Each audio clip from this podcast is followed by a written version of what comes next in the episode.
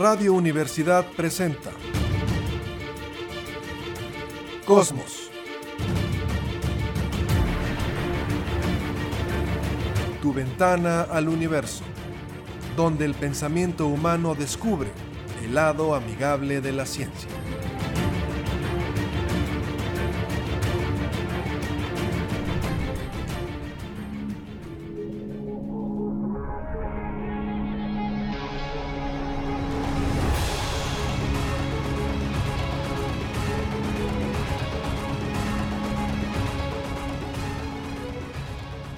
¿Cómo está? Muy buenas tardes, bienvenidos a Cosmos, tu ventana al universo, por supuesto, con muchísimo gusto en el 88.5 de frecuencia modulada en San Luis Potosí Radio Universidad. Saludo esta tarde, Jessica Mena, ¿cómo estás? Hola, ¿qué tal? Bonita tarde para todos. Pues aquí una vez más hablando de astronomía y de una tarea que les vamos a encargar para mañana.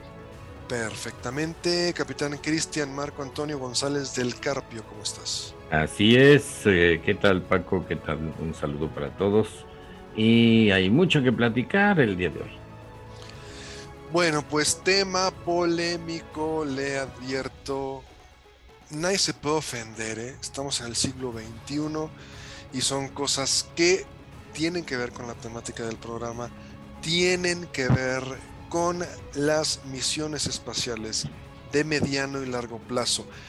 Normalmente tenemos juntas, pero yo trato de guardar el tema o la nota hasta que estamos ya en vivo, para también ver una reacción real de mis compañeros, o sea, espontáneo, que, que me digan lo que realmente está pasando, lo que viene a su mente en el primer momento, y por eso me preguntan, ¿de qué vas a hablar mañana? ¿Cuál es el tema?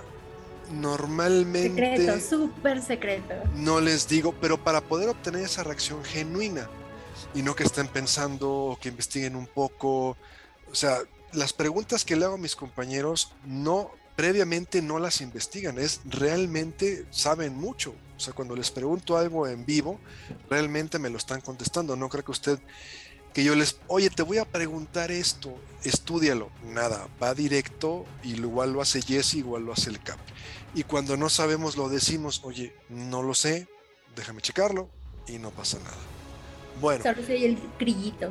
Solamente soy el grillito. Empezamos con esto y el que se espante, ni modo, lo tenemos que platicar. Jesse, empiezo contigo. ¿Tú crees que las relaciones sexuales contribuyen en un individuo a la salud física y mental de la persona? ¿Crees que contribuyen, que no son necesarias? No. Habrá gente, por ejemplo, que decide, y es muy respetable, no tener, por ejemplo, alguien que esté consagrado a una orden religiosa, es muy respetable. Pero ¿cuál es tu opinión? ¿Crees que contribuye a la salud del individuo o no? ¿O es irrelevante? Mm, definitivamente sí. Como todo, los excesos son malos. Eh, por un lado o por el otro. El problema es cuando se reprimen las situaciones en cualquier tema, no solo en el, en el tema sexual, en cualquier tema en el que reprimes una, eh, una, un suceso, una situación, entonces ahí llegan traumas a, la parte psicológica del individuo y entonces ahí es en donde tenemos repercusiones que a la larga pues van a ir como modificando comportamientos, eh, relaciones interpersonales, incluso llegan a afectar algunas ya como hasta el trabajo y cosas así. Yo creo que las relaciones sexuales es una parte muy natural de las personas. Eh, cada quien decide si las necesita o no. Hay personas que realmente no las necesitan a lo largo de toda su vida, entonces pues X no pasa nada. Hay otras personas que las necesitan como en mayor o menor medida, pero como les digo, todos los extremos son malos, así es que aguas. Aguas al mm, creerse de la mercadotecnia, de la pornografía, porque nunca una relación sexual va a ser como nos la muestran en películas, en toda esa clase de, de pues sí, de, de productos que, que, nos llegan a las manos. Nunca va a ser así y cada quien debe encontrar el camino que mejor lo lleve a, a sentirse a gusto consigo mismo y con la persona que tiene al lado o personas, como cada quien lo decida. Y además, en cuestiones de salud, yo creo que el CAP nos mejorará ese tema. Endorfinas, dopaminas y todos los neurotransmisores que se secretan a lo largo de una situación así, claro que fomentan a la salud. Capi, tu opinión, ¿crees que las relaciones sexuales ayudan a la salud física y mental del individuo? Es irrelevante o no es necesario? ¿Tú cómo lo ves? Sí, lo, que ha dicho Jessica está muy concreto. y pues somos animales instintivos y la sexualidad es eh, eh, inherente en los primates. Somos un primate pues sexual, al extremo que ya se probó que que el neandertal se cruzó con los cromañones, tanto que dicen, los veían así como primitivos, ¿no? Eh, todos saben eh, que somos muy especiales en ese aspecto y, nuestra historia paleontológica lo confirma. Definitivamente, pues una persona yo creo que, que no tenga algo saludable, normal en ese aspecto, eh, pues algo anda mal porque chocamos con nuestros instintos, por más que la cultura nos diga o nosotros nos eh, estemos convencidos que por la religión, por costumbres, por lo que sea, siempre ha habido problemas y a la vez siempre ha, ocurrido eso. La historia lo dice, las, historias personales, las historias familiares, eh, siempre ha ocurrido en, en las órdenes religiosas siempre por ahí había eh, cosas, ¿no? Y pues eso es lo interesante cuando la cultura, eso es lo triste, cuando la cultura quiere sobrepasar los instintos heredados por millones de generaciones. Ahora, ¿no me van a preguntar a mí? A ver, ¿tu opinión? Por supuesto que es importante para la salud física y mental del individuo, pero cuidado, y ahorita vamos a entrar al tema una cosa es la sexualidad humana y otra es la reproducción, porque a veces la religión nos trata de ponerlo en una misma canasta, ¿no? La sexualidad solo sirve para reproducirse y si no, lo estás haciendo mal, lo cual es los que decidimos no tener hijos, por ejemplo, pues no quiere decir que no puedas tener una vida sexual plena, porque no es, es para mí es diferente la reproducción de la sexualidad humana. Y estoy de acuerdo con Jesse, cuidado con las represiones cuidado con eso porque después nos puede llevar a situaciones muy complejas que hemos visto en algunas órdenes religiosas, y ahí lo dejo, no voy a ahondar más, muy difíciles por lo mismo, por esas represiones. Ahora, ¿qué tiene que ver con la temática del programa? Bueno, pues precisamente con cómo sería, se puede, no se puede, o qué pasaría cuando el ser humano va al espacio, qué pasa con su vida sexual la NASA, de alguna manera, cuando le preguntan a las agencias espaciales, sobre todo la NASA, no responden adecuadamente, le tienen miedo al tema, lo evaden y son dos cosas. Hay una regla no escrita en la cual obviamente no se pueden enviar a personas que tengan una relación personal a una misma misión espacial para evitar estos problemas y la NASA sí ha salido a decir que nunca nadie en alguna de sus misiones espaciales ha tenido sexo en el espacio. La NASA ha dicho, no, eso nunca ha pasado. Ojo, ya estoy viendo la cara de Jesse. Hubo un caso de dos astronautas en el 92, Mark Lee y Jan Davis, los cuales estaban ya en el cuerpo de astronautas, se enamoraron, se casaron en secreto y fueron a una misión espacial sin que lo supiera la NASA que estaban casados. Propiamente fue su luna de miel. ¿Qué pasó? Pues nunca lo vamos a saber. Si realmente pudieron, lo veo difícil, ¿no? Porque estás en un espacio muy, eh, en un entorno muy abierto, todo el mundo está viendo, todo el mundo está al pendiente, entonces eh, no lo creo. Pero oficialmente Mark Lee y Jan Davis se casan en secreto en el 92 a las pocas semanas van a la, una misión en la estación, no, no en la estación, en el transbordador, algún transbordador espacial, y no sabemos qué pudo haber, haber ocurrido. Pero. acuérdate que la vida se abre camino. La vida se abre Exactamente.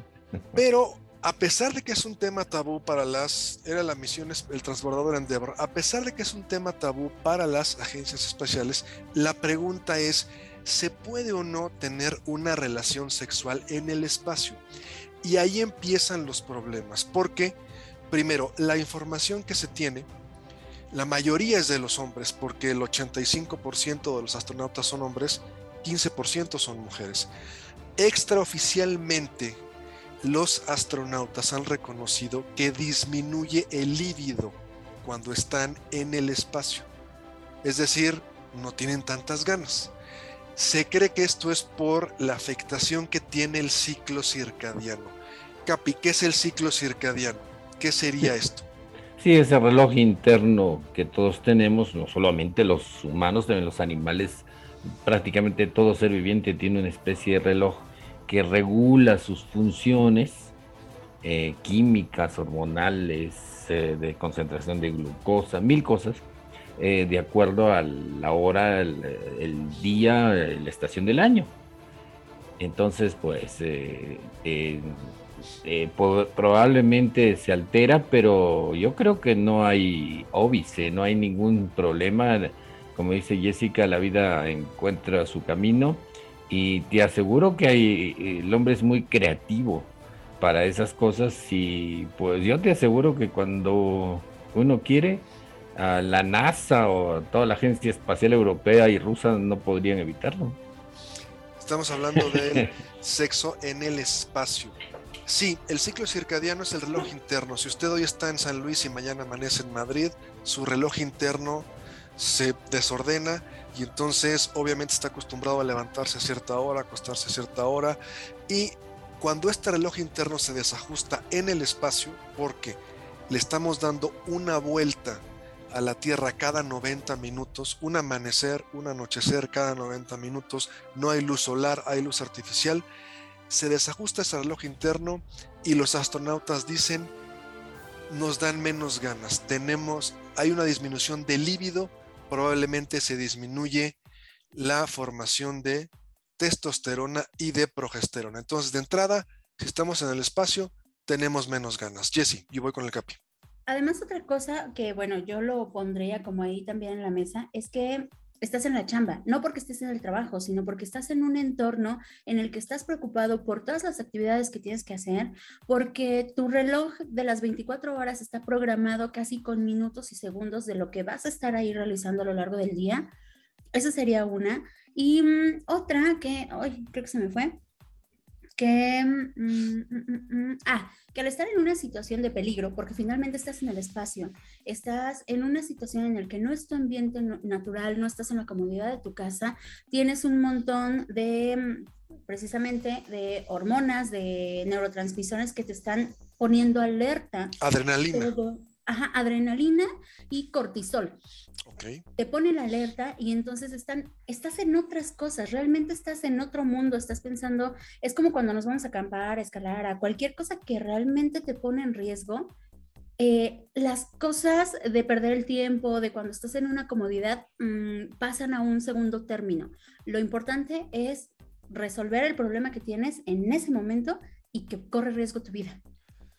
Capi, tú estás en, un... el entorno de una estación espacial o de lo que sea. Capi, tú estás en un trabajo en el que corre riesgo tu vida todos los días. La adrenalina del vuelo, de un aterrizaje, disminuye tu líbido, Capi. Es una pregunta muy personal, perdón, si no quieres no me la respondas, pero ¿sientes que disminuye el líbido en ti o en los compañeros por esa adrenalina que secretas en el vuelo? Porque el vuelo es una adrenalina constante y es una descarga de adrenalina fuerte. ¿Lo sientes así, Capi? Es que una cosa es que esté en el vuelo y otra cuando ya llega a su casa. Ahí es diferente. Bueno, a ver, Capi, pues ahora sí que ¿quién mejor que tú. Lo, curioso es que la adrenalina a veces exacerba el líbido. Ok. Eh, así ocurre. Pero, eh, pero también, por ejemplo, recordemos que los astronautas están jugando su carrera, su, la meta de su vida y en ese momento sí están muy concentrados. Es, no, no se puede comparar eh, con que los pilotos vuelan prácticamente todos los días. Yo lo haría similar a más que nada a un simulador. Cuando un piloto va a un simulador, eh, sabe que se está jugando su carrera. Su chamba, eh, sí. definitivamente. En un avión tiene muchas alarmas, en un avión tiene muchas alternativas, pero en el simulador, si la riega tantito, eh, pueden hasta correrlo de la empresa, según contrato. Eh, cuando vamos a simulador nadie está pensando en eso, pero eh, em, qué curioso, a veces una responsabilidad, un momento difícil es más inhibidor que un peligro. Es curioso, así es, así ah, es el ser humano. Sí, sí, o sea, la responsabilidad de que si repruebo el simulador me quedo sin chamba, a la adrenalina de que estás en un vuelo y llega una emergencia y la tienes que resolver. Sí, es, curioso eso. es curioso cómo la adrenalina hasta pues eh, puede aumentar eso. ¿Quién sabe por qué? ¿Cómo funciona? La mente humana es sumamente compleja. Entonces, si no se puede decir una receta, ¿no? Ok. Sí, sí, Ahora, disminuye el líbido. Bueno, es lo que confiesan los astronautas. Después, seguramente por el, cambio del reloj interno. Después, el astronauta Chris Hadfield hizo un video muy bueno en el cual simula que está llorando en la Estación Espacial Internacional. Obviamente no llora, se pone una especie como de gotas de agua, se le quedan pegadas en los ojos y no se derrama el fluido. Aquí tenemos otro problema. Otro problema es que en una relación sexual en el hombre vendría una eyaculación. ¿Qué pasaría con ese fluido? Ahí tenemos otro problema. Seguramente se quedaría pegado, obviamente. Entonces probablemente no habría una fecundación en el espacio. Y otro problema. Se supone que cuando estamos en microgravedad, es decir, en caída libre, la sangre tiende a acumularse en el cerebro, en las manos, en las piernas. Para que exista una erección necesitamos sangre. Si la sangre se acumula en cerebro, manos, piernas, hay disminución del líbido, puede ser que no haya una erección, disminución del líbido de la pareja. Prácticamente tendrías que amarrarte a la otra persona, o sea, sería muy complicado pensar en que pudiera haber una relación sexual en el espacio. Pero si ya dijimos que es importante para la salud física y mental del astronauta, Alguien diría, si van tres meses a la estación espacial, pues que se aguanten, no pasa nada. Pero en una misión a Marte, que pueden ser tres años ida y vuelta, ¿qué pasaría con esas personas? ¿Cómo sería su salud reproductiva? ¿De qué manera se podría compensar eso? Son preguntas tabú que no responden las agencias espaciales, que los astronautas responden off the record, por fuera, pero que aquí estamos platicando. Capi no, te espantes, Capi, no te espantes. Es la no, no, me espanto. no, no me espanto, sino eh, veo que se, toma esto como si fuera una receta fisiológica. no, eh, yo te aseguro que, la vida es muy ingeniosa. Yo te aseguro que, los espermatozoides van a hacer su chamba eh, en el agua, en el espacio, donde sea. Eh, la vida. se muevan por fuerza de gravedad. Claro. Igual, eh, la sangre no es que se bombee por fuerza de gravedad, por eso tienes bombas internas dentro de todo el sistema del, del organismo que la llevan a donde debe estar. Ah, bueno, por eso es una buena pregunta. Yo también me preguntaba cómo se comportaría un espermatozoide en un ambiente de microgravedad. Bueno, es una buena pregunta. Como igual se preguntaban en los 60s o 50s ¿Qué va a pasar con un astronauta? ¿Qué va a pasar con un astronauta cuando quiera comer? ¿Va a poder deglutir el bolo alimenticio, bajar por, la, por el esófago? Es decir, son, son dudas válidas. Capi, y ahorita voy con Jesse. Uno puede comer de cabeza. nunca, eh, eh, lo he intentado, pero a ver, bueno. Sí, uno puede tomar agua de cabeza en microgravedad. Eh, todo, es, todo es muy relativo porque es eso, hay mil controles, se llaman movimientos peristálticos.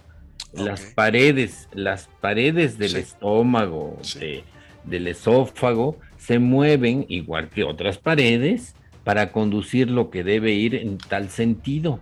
Igual cuando devuelves el estómago, pues ese, ese peristaltismo, pero invertido. Exactamente. Entonces, eh, yo no ver por ahí yo creo que no irían las, las dudas. Si ¿Cuál vamos sería a para ti entonces el problema? Cantidad.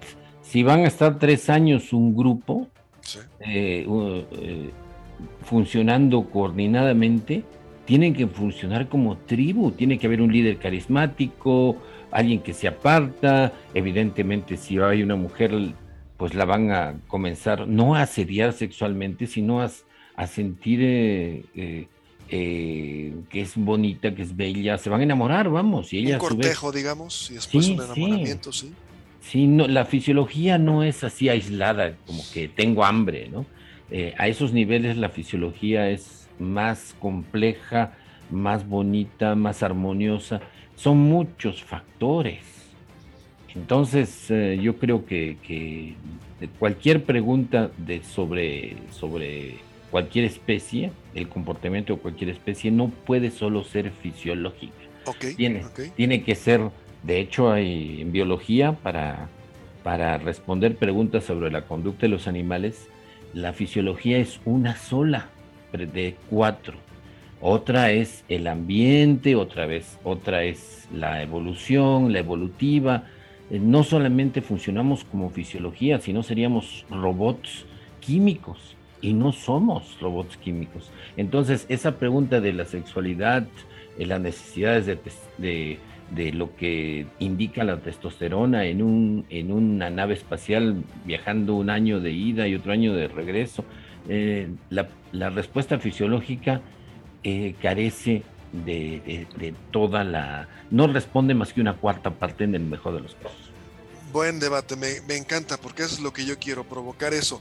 Jesse, el Capi nos comenta, no se preocupen por la fisiología, la vida encuentra el camino, preocúpense por las cuestiones psicológicas, ¿no? Porque igual va un astronauta, un viaje a Marte que va casada y en el camino pues se enamora, o al revés, un hombre que va casado y en el camino se enamora de, la, de otra mujer. ¿Coincides, Jesse? Hay que preocuparnos más por la psicología que por la fisiología de la sexualidad humana en el espacio no solo de la sexualidad, de todo el entorno humano, del trabajo, de la organización, de la comida, hasta del baño prácticamente. Yo recuerdo que en alguna de las misiones, eh, ya ves cómo son los pilotos, sí, sí, sí. en alguna de las misiones, no me acuerdo quién era, pero contagió a los otros astronautas de sífilis por el baño.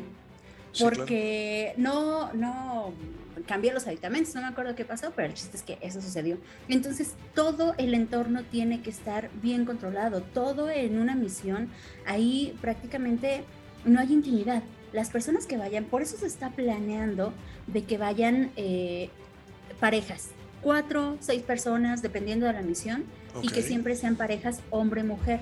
Segundo, que sean solteros. Em, hay como muchas reglas en cuanto a la psicología de los astronautas. De hecho, puedes pasar todas las pruebas físicas, puedes tener un postdoctorado, puedes hablar cinco idiomas, puedes tener lo que sea, pero si no pasas las pruebas psicológicas, te retachan. Eh, es más fácil que te retachen por la prueba psicológica que por la física.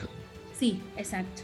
Al momento de ser astronauta, al momento de estar en, un entorno en este, en el que vas a estar aislado de tu ecosistema natural, social y todo, se fijan mucho en la parte psicológica. E incluso eso nos pasaba hasta en el observatorio. En el observatorio hay personas que van, suben un mes eh, eh, y luego bajan y descansan. Y eso lo observamos. En el Museo Laberinto. ¿Mande? ¿En el Museo Laberinto o en dónde? No, no, no, en el observatorio, ya en el Observatorio Nacional, en los telescopios. ¿Y por qué pasaba eso? ¿Por qué lo subían un mes, lo bajaban, lo descansaban? Ah, porque así es el trabajo allá. Las personas trabajan de tres semanas a un mes y descansan más o menos esa cantidad de tiempo y vuelven a subir. Y así es el entorno. En los barcos también es así.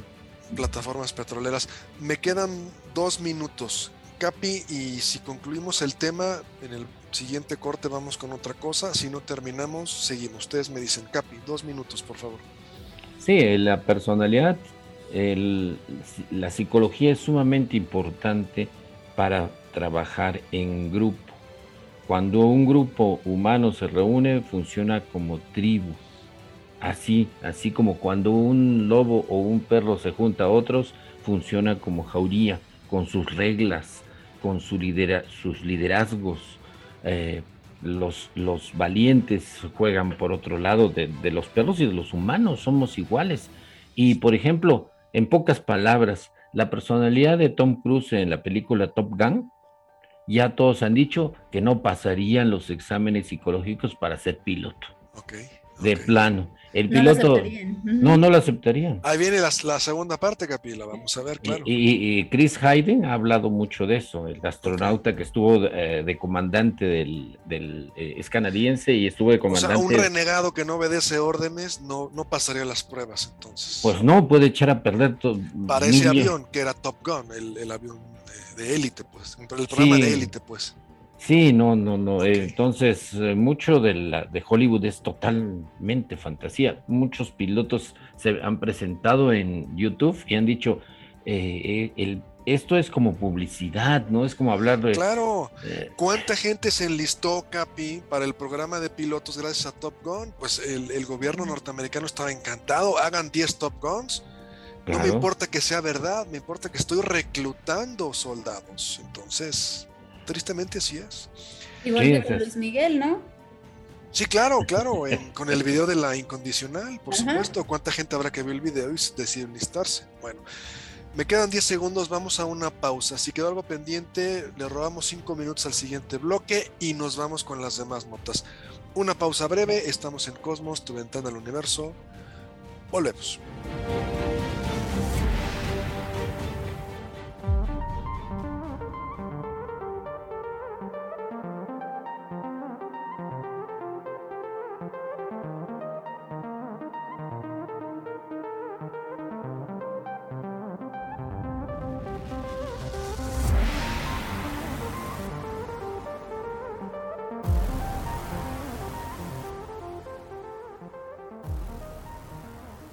Regresamos, estamos en Cosmos, tu ventana al universo. Nos robamos cinco minutitos del siguiente bloque, quedó algo en el tintero.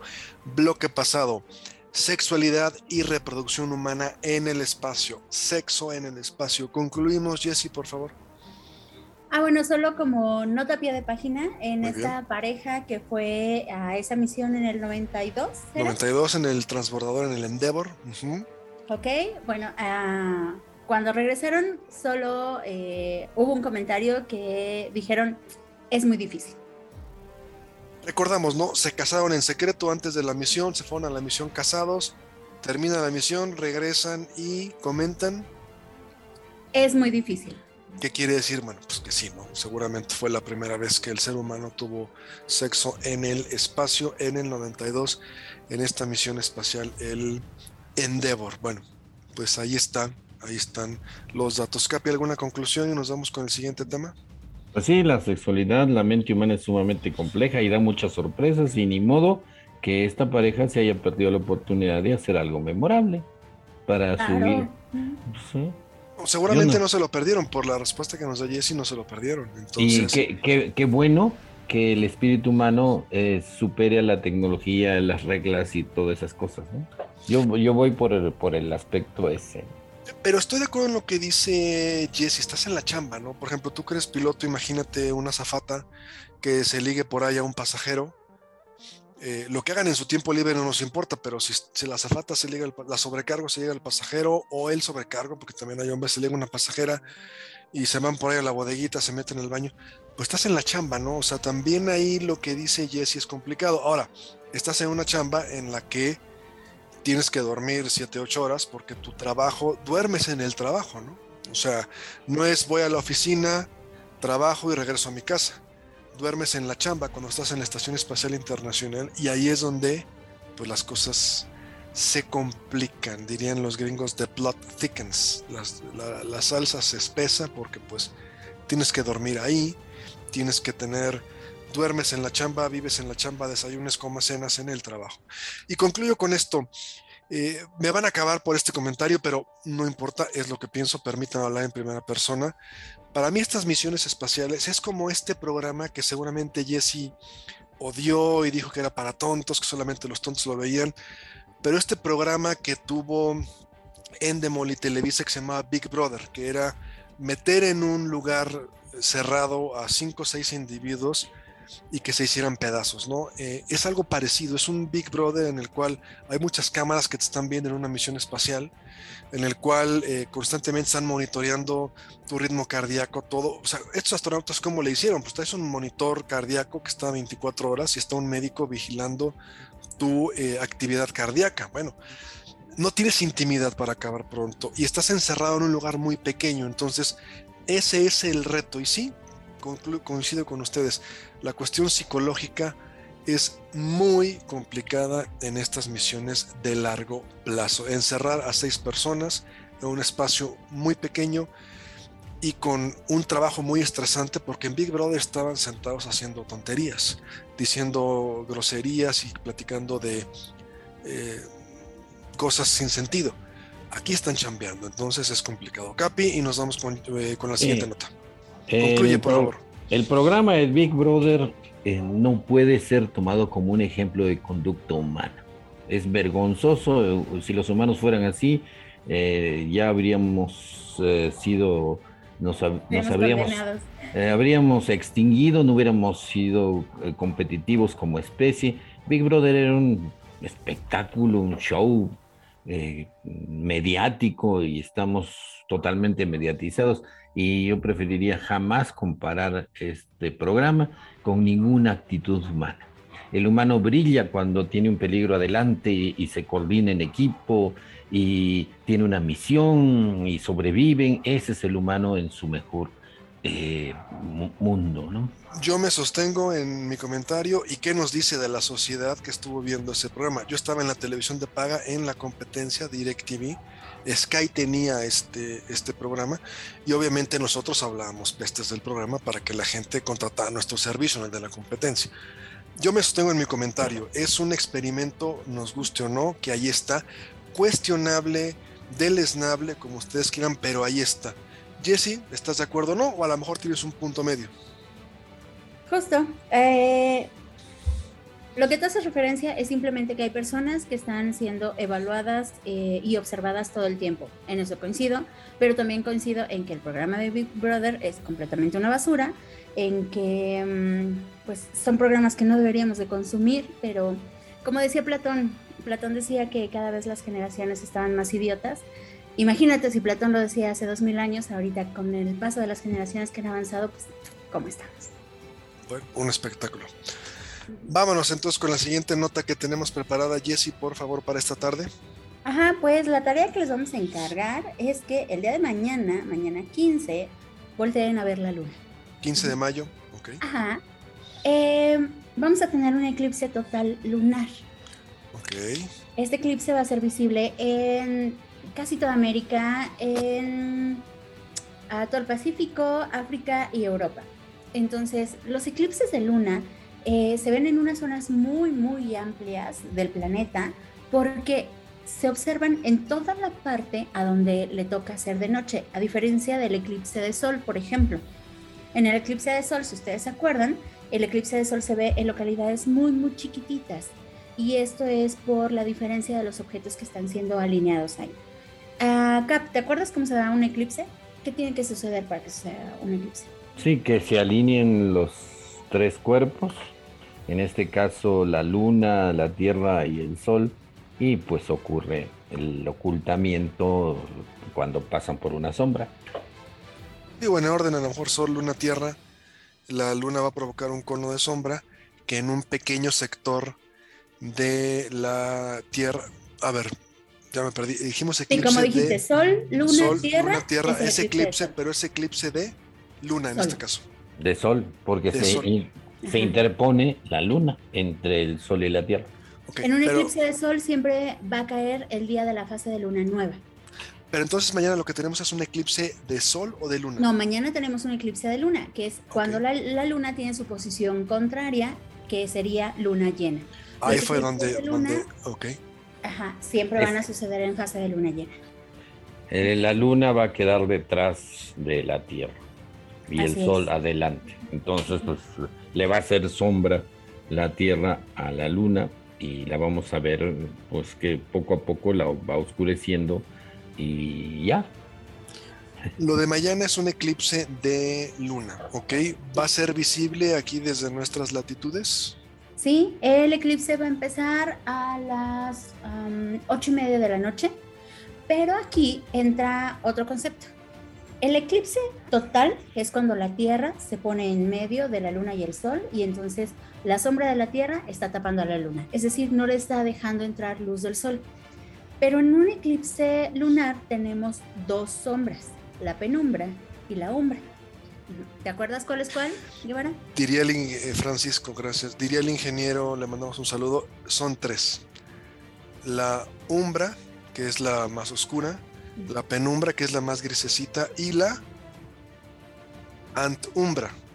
La antumbra es, eh, híjole, como si fuéramos proyectando un cono que está abierto, se va cerrando, cerrando, cerrando este cono y cuando se cierra el cono de sombra, se vuelve a abrir y eso sería la antumbra. No la vemos, no nos toca, pero pues me preguntaron cuándo y como hay muchos puristas, pues son tres.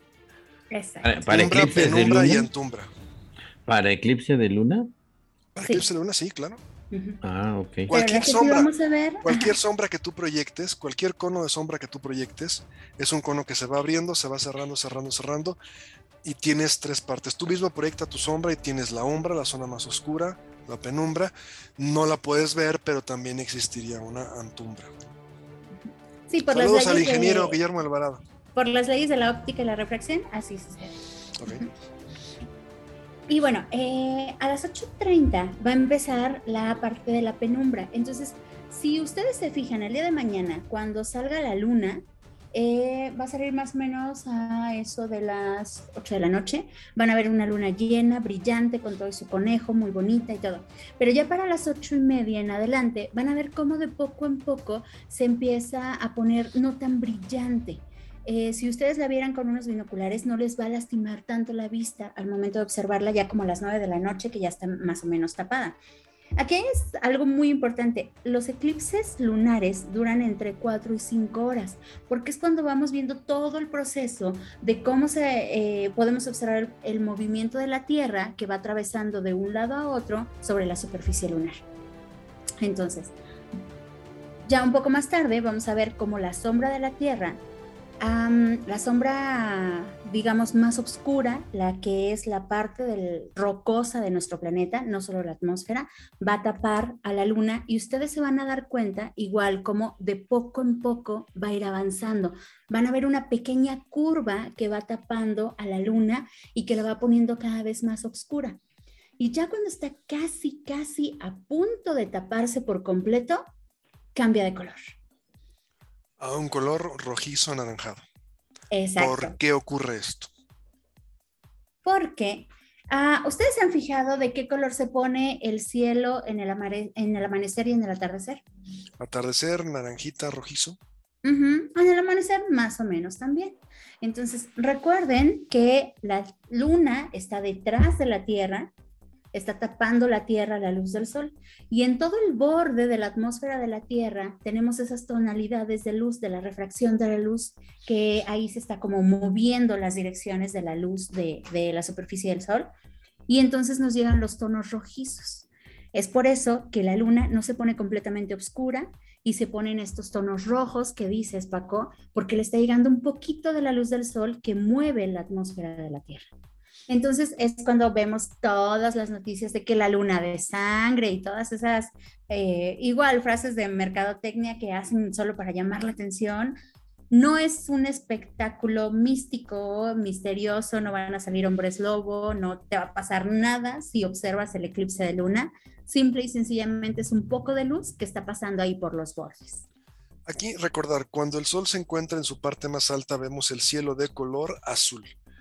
Cuando ya se está ocultándose en el horizonte, vemos que cambia esa tonalidad azul y empezamos a ver colores rojizos anaranjados, porque la luz recorre desde nuestra perspectiva un mayor trayecto para llegar a nuestros ojos. La luz azul ya se quedó atrás y nos llegan los rayos rojitos y naranjas. Es lo mismo que pasa cuando el sol está eh, y provocando la, Tierra un cono de sombra en la Luna, esa luz que pasa apenas por la atmósfera y no se curva, son de color rojizo anaranjado y eso es lo que proyecta en la luna, sobre todo cuando empieza el eclipse. Proyecta colores rojizos anaranjados y de ahí viene esto, que es la luna de sangre, que es todo esto. Pero hay muchos comentarios, y no sé si ya acabamos porque hay muchos comentarios que podemos eh, darle, darle eh, la vuelta. Primero, ¿hay alguna consecuencia biológica, física por un eclipse?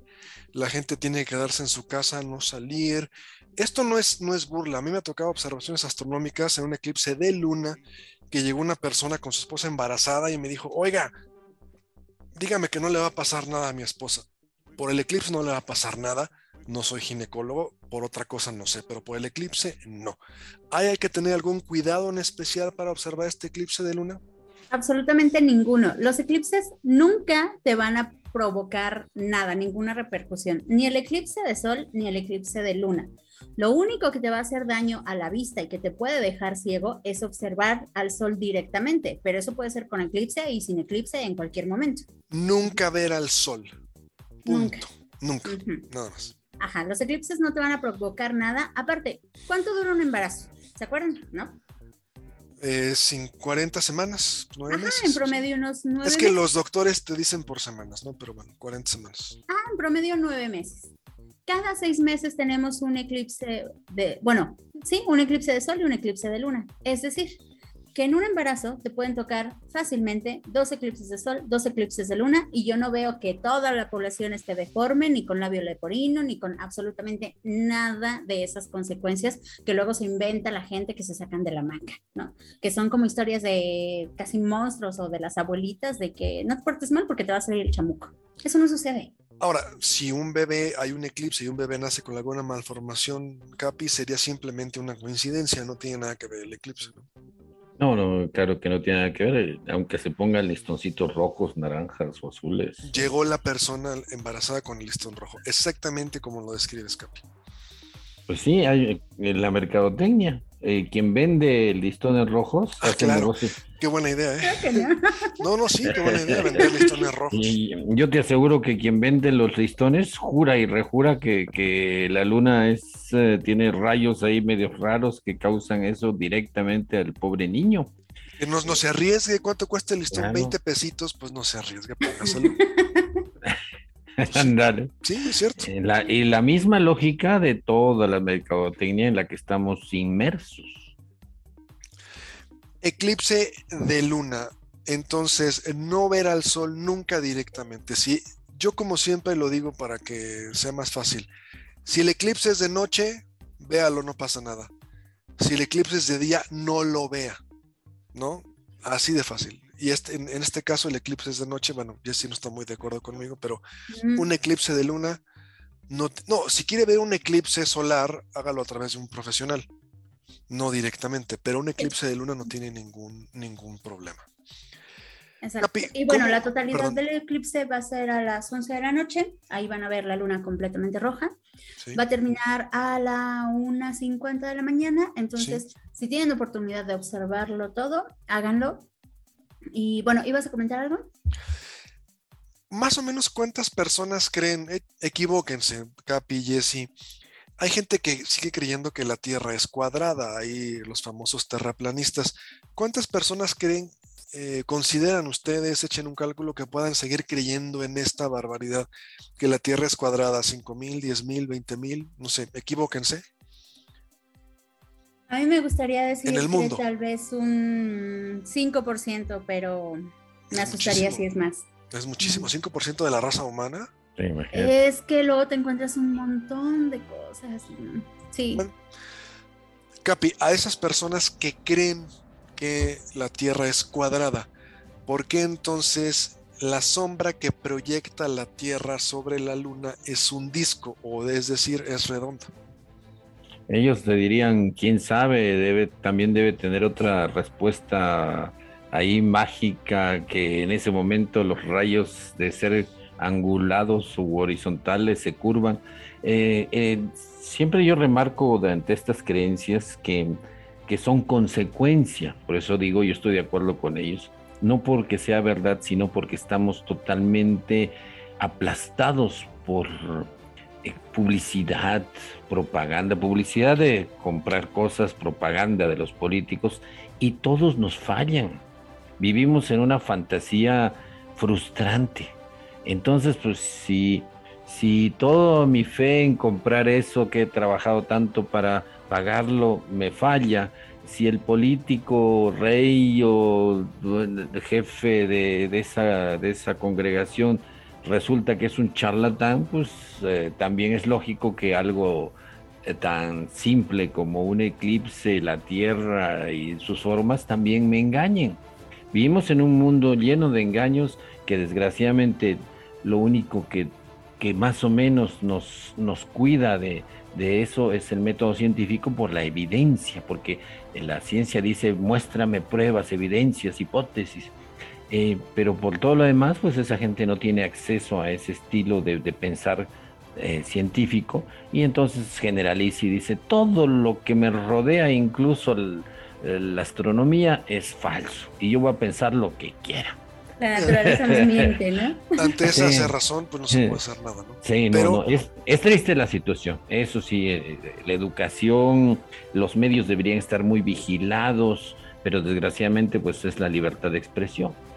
Eh, lo único que podemos recomendar es que cuando consulte Internet, eh, al menos eh, verifique que son de universidades conocidas de Estados Unidos, es lo que nosotros hacemos. Pero ah, ojo, Capi, ahí no estoy de acuerdo contigo, más que ver que sea de universidades reconocidas o no, que esta información pudiera seguir cierto método o rigor científico.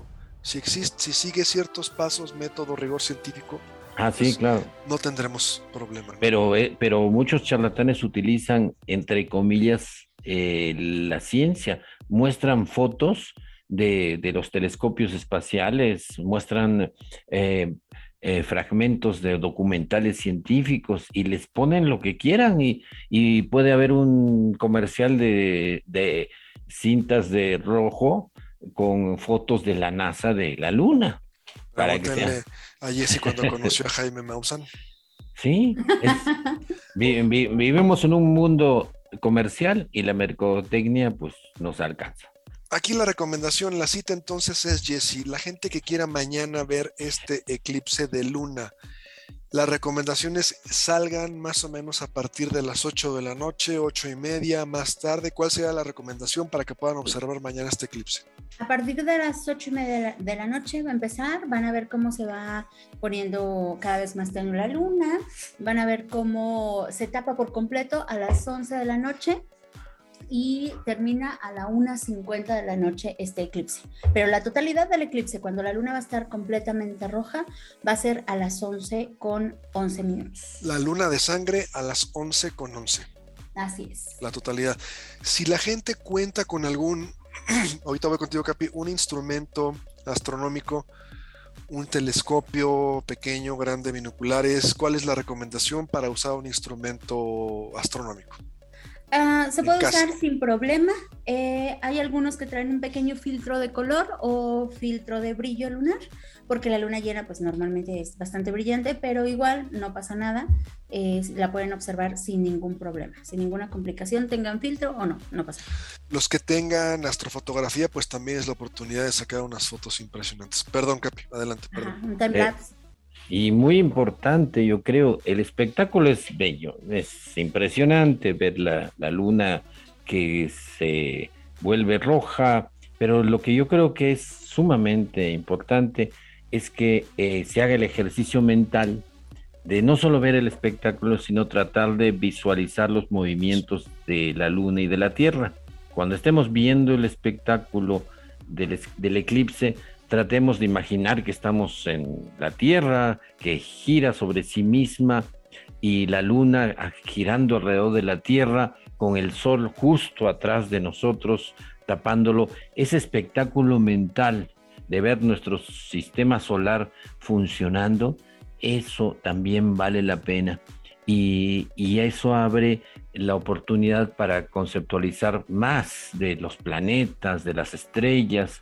Eh, visualicemos cómo funciona esto y cómo se da el eclipse y va a ser un, un, evento de lo más provechoso para la educación, para los, para cultura general. Si se hace con amigos y con la familia, explicarles eso a los niños. Mira, eh, así con naranjitas y un limoncito, de eh, hacerles el ejemplo de lo que está pasando y pues el papá debe, o el hermano mayor, el más picudo, eh, tiene que mostrar eso para que los niños aprendan que viven en un planeta alrededor de una estrella y en vez de estar viendo caricaturas eh, tontas, pues vean el gran espectáculo de nuestro planeta. También pueden ver las caricaturas, Capi, también pueden ver Tommy Jerry. Yo sigo viendo Tommy Jerry y me sigo tocando de la risa. de las caricaturas de Bueno, me queda minuto y medio, conclusiones, 45 segundos cada quien, por favor. Empiezo contigo, Jesse.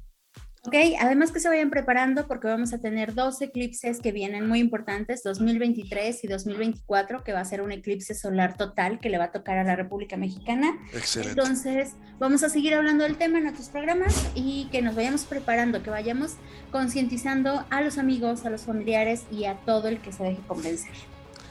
Capi, Aquí sí vamos a conclusiones. hacer labor de evangelización de los Eh, ah, eh, científica, claro, evangelización Exacto. científica. Vamos a ir puerta por puerta, casa por casa. Y si es necesario, vestido uno de blanco y uno de negro, Capi. Eso. Y repartiendo eh, papelitos de, de- de- ajá. Claro, científicos.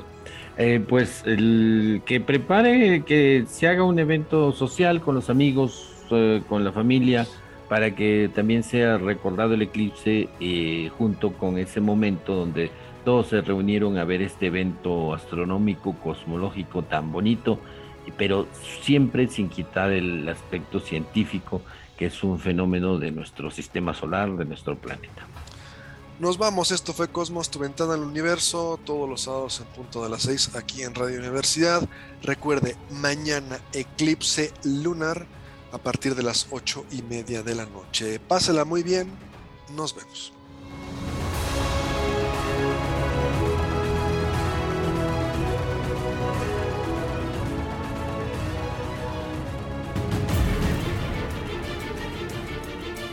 Radio Universidad presentó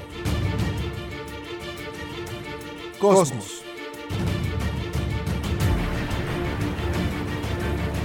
Tu ventana al universo, donde el intelecto humano descubre el lado amigable de la ciencia.